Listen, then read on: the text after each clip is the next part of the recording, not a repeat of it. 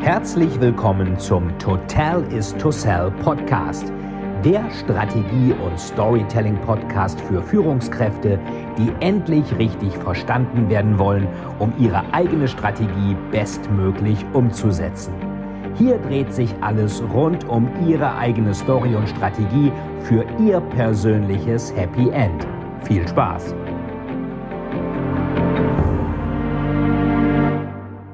Herzlich willkommen zu einer neuen Folge des Total is to Sell Strategie und Storytelling Podcast.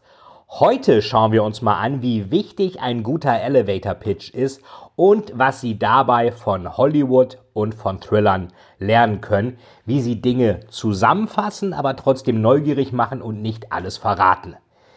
Wir kennen das ja alle aus der Unternehmenswelt, hatte ich schon ein paar Mal gesagt. Wir haben immer diese Executive Summary, die alles zusammenfasst, worum es geht und wo dann erstmal erzählt wird, wir haben jetzt das, Punkt 1, wir gehen nach China, wir müssen die rechtlichen Rahmenbedingungen anschauen, den Wettbewerbsmarkt, dann die möglichen chinesischen Unternehmen, dann die Zukunftsprognosen, dann die Cashflow-Prognosen, dann die Kundenreaktion, dann die Marketingstrategien, bla bla bla. Und nach der Executive Summary sind eigentlich alle schon eingeschlafen.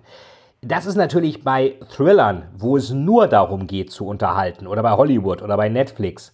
Und das, was sonst keinen anderen Grund hat. Ich meine, man lernt vielleicht noch ein bisschen was, aber eigentlich will man unterhalten. Man konsumiert den Text und den Inhalt, den Film nur des Films oder des Textes wegen. Es gibt eigentlich keinen anderen Grund. Und das ist natürlich da zu wenig, wenn ich mich da langweile. Ich muss also zu Beginn überzeugen. Ihr kennt wahrscheinlich das schöne Beispiel von Schweigen der Lämmer. Das hat ja Thomas Harris geschrieben und ist dann auch verfilmt worden von Jonathan Demme mit Anthony Hopkins und Jodie Foster. Und da war damals der Pitch, die Clary Starling, die muss ja den Hannibal Lecter jagen und beziehungsweise nicht den Hannibal Lecter, sondern den Buffalo Bill muss sie jagen und Hannibal Lecter muss ihr dabei helfen. Wenn man jetzt sagen würde, hier geht es darum, dass Clary Starling Hannibal Lecter nutzt, um Buffalo Bill zu fangen, sie muss in die Seele eines Monsters steigen, um ein anderes Monster zu fangen, was auch immer. Also eine Executive Summary zu Beginn würden wir ja alle gar nicht lesen wollen, weil wir dann alles schon wüssten und würden das Buch nicht weiterlesen. Und wenn wir das, wir glauben, wenn wir das in PowerPoint übertragen, wird es automatisch spannend, wird es aber halt auch nicht. So, und jetzt, äh, da war ja bei Schweigen der Lämmer, war der Pitch, to catch a killer, she has to enter the mind of another twisted predator. Also, um in die Seele eines Killers zu steigen, muss sie äh, um einen anderen Killer zu fangen, muss sie in die Seele eines anderen Killers steigen. Catch a killer, she has to enter the mind of another twisted predator. Das ist ein ganz schöner Spruch, finde ich. Das macht neugierig, verrät aber nicht alles. Ich habe das selber versucht bei meinem allerersten Buch. Das war hier Das große Tier. Ist 2010 erschienen bei Kiepenheuer und Witsch, war da auch der Thriller des Monats. Und ähm, da habe ich mir auch erstmal angeschaut, wie funktioniert denn der Buchmarkt eigentlich? Ich hatte so 2006 die wilde Idee, du musst jetzt mal ein Buch schreiben. Und habe dann mal geschaut, okay, wie tickt denn der Markt? Und es gibt eigentlich drei elementare Dinge, die man beachten sollte bei einem Buch. Das erste ist, es muss ein klares Genre sein. Also hier, Thriller, steht hier auch. Ein bisschen klein, aber steht da. Ähm, also man muss schon sehen, das ist ein Thriller, der jetzt kommt. Klares Genre historischer Roman, Thriller, Liebesgeschichte, was auch immer. Manche Autoren sagen dann, ja, ich mache ja alles auf einmal. Das kann man bei mir nicht zuordnen. Dann kann man sagen, okay, wenn du Stephen King heißt, dann kannst du alles auf einmal machen. Ansonsten musst du dich einem Genre unterwerfen. Geh mal zu Thalia in die Buchhandlung und guck, wo da alles auf einmal ist. Oder alles irgendwie dazwischen. Gibt's nicht. Menschen wollen Kategorien.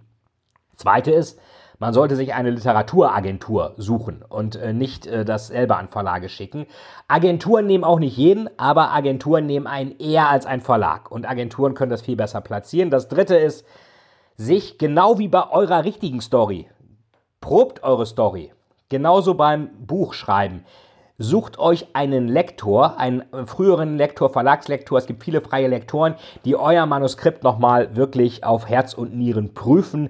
Macht das Sinn? Ist das logisch? Ist das spannend? Sind da Brüche? Ist da irgendwie Dinge, funktionieren da Sachen nicht? Ich habe hier also hunderte von Seiten umschreiben müssen, weil erstmal gar nichts gepasst hat. Das kann man sich sparen, wenn man gleich einen richtigen Plan macht, wie bei einer Story auch. Was ist der Plan? Wann kommt die Dramaturgie? Wann kommen die Actionpunkte? Wann wird das Gegenüber neugierig gemacht?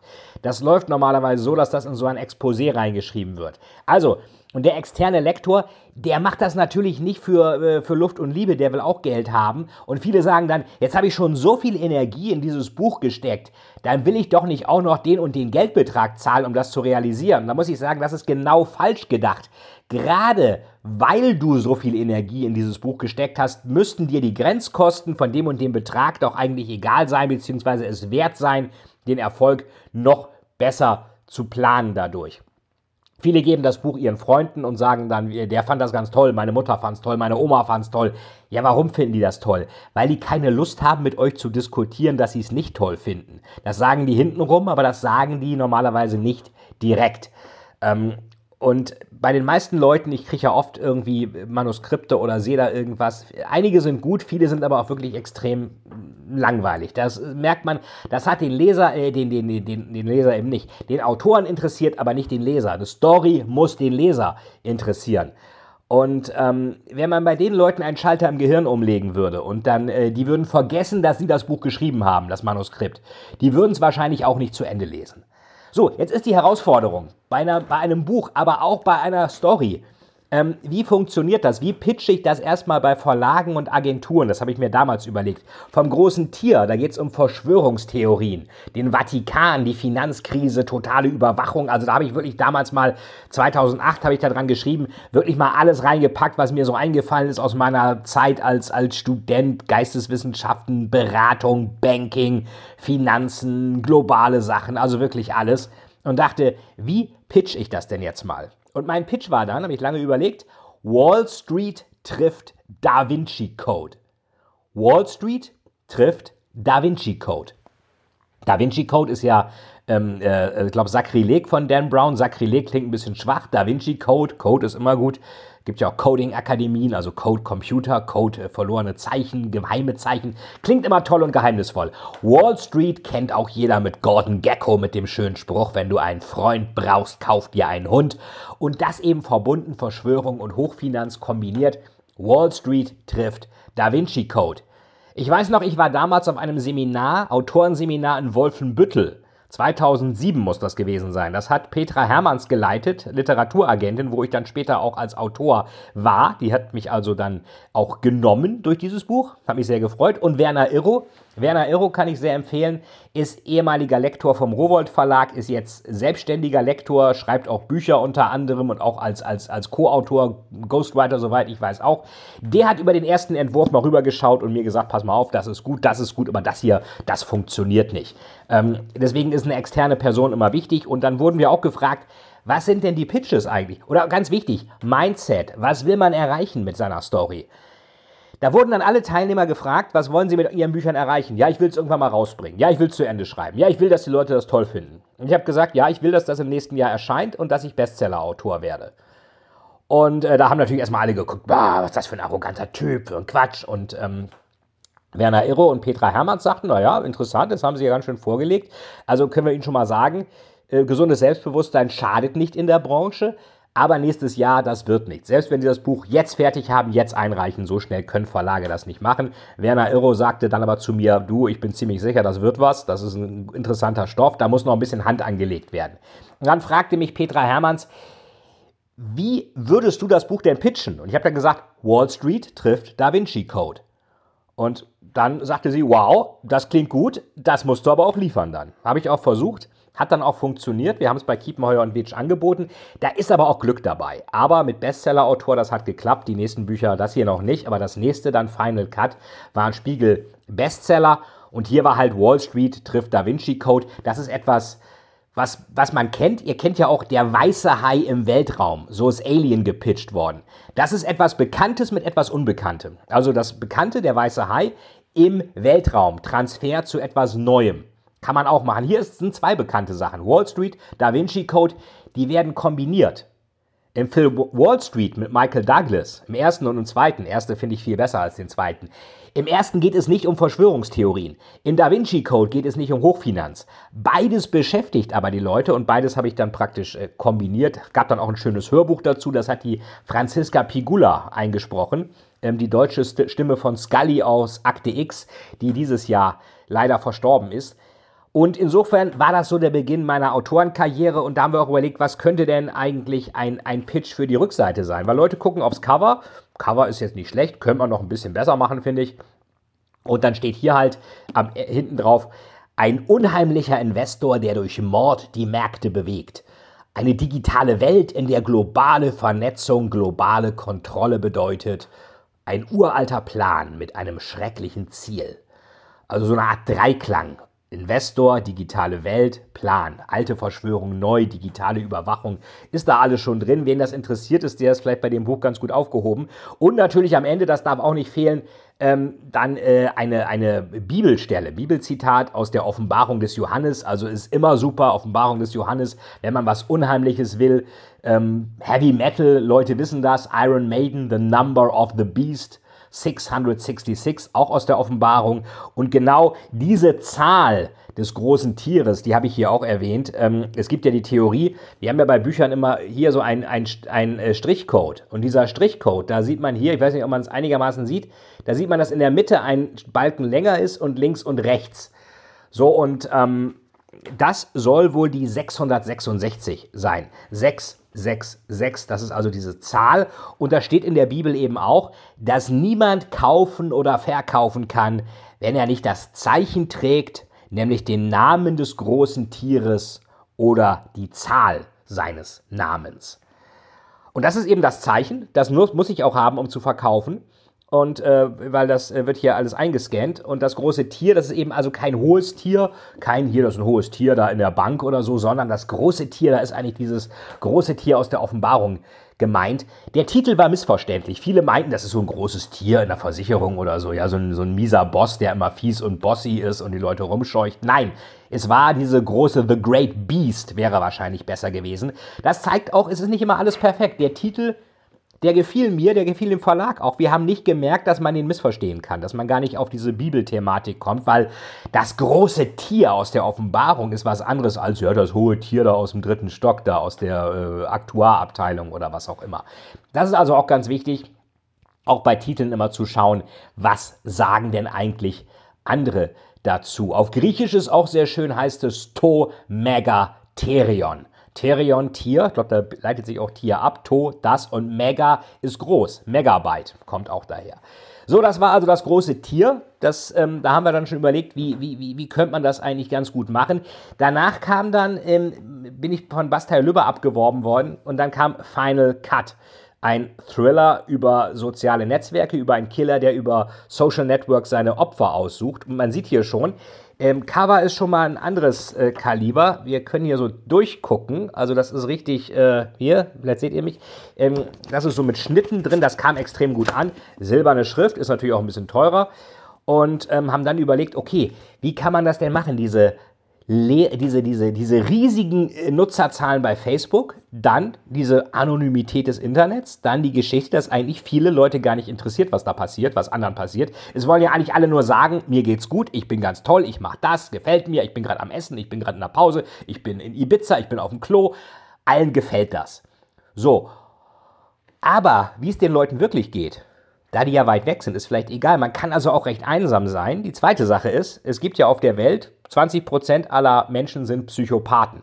Das heißt nicht, dass sie gleich mit Eishockeymaske und Kettensäge durch die Gegend rennen. Gott sei Dank nicht. Aber sie sind Psychopathen.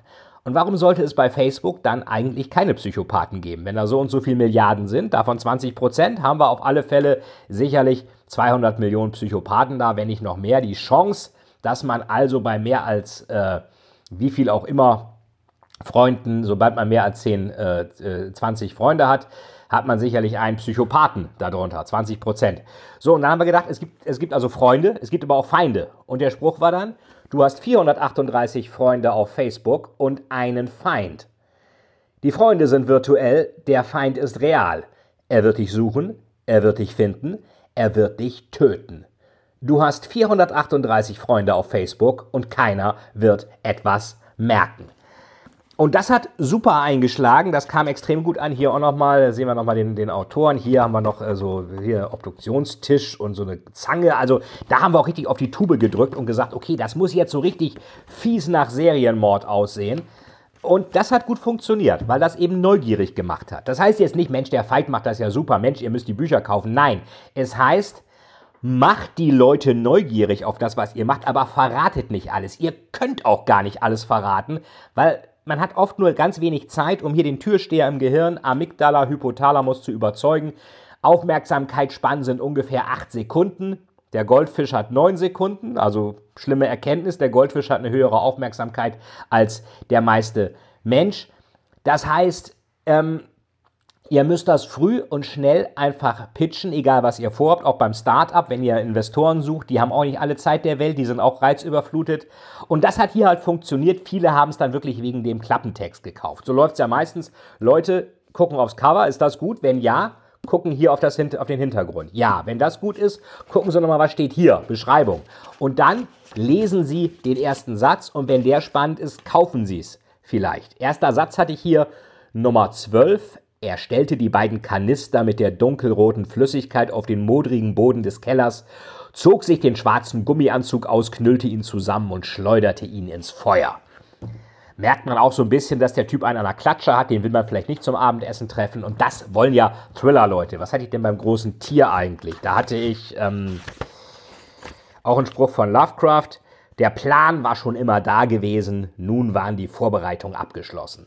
Also da kocht was ganz Großes. Also ganz wichtig, Leute begeistern mit einem guten Pitch. Wichtig ist eben auch in den, äh, bei Büchern ist es so, bei Drama drei Akte. Können Sie aber bei einer, beim Pitch, könnt ihr es bei einer Story genauso machen, drei Akte. Und es ist eigentlich immer ein Problem, ein Konflikt hatten wir schon. Ihr müsst ein Problem lösen und eigentlich ähm, wird immer gezeigt, erster Akt Desaster, zweiter Akt Desaster, dritter Akt Desaster und gerade so Happy End. Das geht in der Story natürlich genauso. Zu sagen, hier, der Kunde hat das Problem und das Problem und das größte von ihm ist das und wir lösen sie alle. Genauso wie der Held was auch ein wichtiges Element ist, man kann so eine Art ähm, Spur auslegen, ganz zu Beginn, und das am Ende nochmal erwähnen. Wichtig ist aber, wenn am Anfang irgendwas Relevantes erwähnt wird, meinetwegen, da war dieser Typ, der immer diesen gelben Hut hat, dann muss der Typ am Ende auch erwähnt werden. Egal, ob es ein Buch ist oder ob es ihr, euer, euer Pitch oder was auch immer ist. Das sagte Tschecho schon, wenn im ersten Akt eine Pistole gezeigt wird, dann muss spätestens im dritten Akt auch damit geschossen werden. Ganz zuletzt nochmal, das ist hier Final Cut auf Russisch. Sieht hübsch aus, oder? Das ist so richtig, äh, hier äh, ist auch der gleiche Pitch auf Russisch. Und Russisch sieht immer noch ein bisschen fieser aus, finde ich. Hier auch, hier haben sie sogar mich dann als äh, mit, dem, äh, mit dem Obduktionstisch noch dargestellt. Fand ich auch sehr schön. Das bin ich, also der freundliche Herr da an dem Tisch. Ähm, und da haben einfach die Pitches auf dem Buch dafür gesorgt, dass Leute das gekauft haben, ohne den Inhalt zu kennen. Das heißt nicht, dass ihr eure Leute, äh, Kunden, wen auch immer, Geschäftspartner nicht informieren sollt, aber ein guter Pitch zu Beginn macht neugierig, guter Claim, guter Pitch und der sollte eben nicht alles verraten, aber so ein bisschen eine Inhaltsangabe machen, aber ohne alles zu verraten und neugierig machen, so wie der weiße Hai im Weltraum oder Wall Street trifft Da Vinci Code oder die Geschichte mit den 438 Freunden auf Facebook. Das war's für heute mit dem Strategie- und Storytelling-Podcast. Warum braucht man einen guten Pitch, einen guten Claim, um das Gegenüber in seinen Bann zu ziehen? Schön, dass ihr dabei wart und bis zum nächsten Mal. Euer Veit Etzold. Vielen, vielen Dank, dass Sie wieder bei dieser Folge mit dabei waren. Wenn Ihnen die Folge gefallen hat, würde es mich sehr freuen, wenn Sie mir eine Bewertung bei iTunes hinterlassen, damit ich sehen kann, ob Ihnen diese Folge geholfen hat und damit ich noch mehr Menschen bei ihrer Story unterstützen kann. Jetzt wünsche ich Ihnen noch einen erfolgreichen Tag und wir hören uns beim nächsten Mal. Ihr Veit Etzold.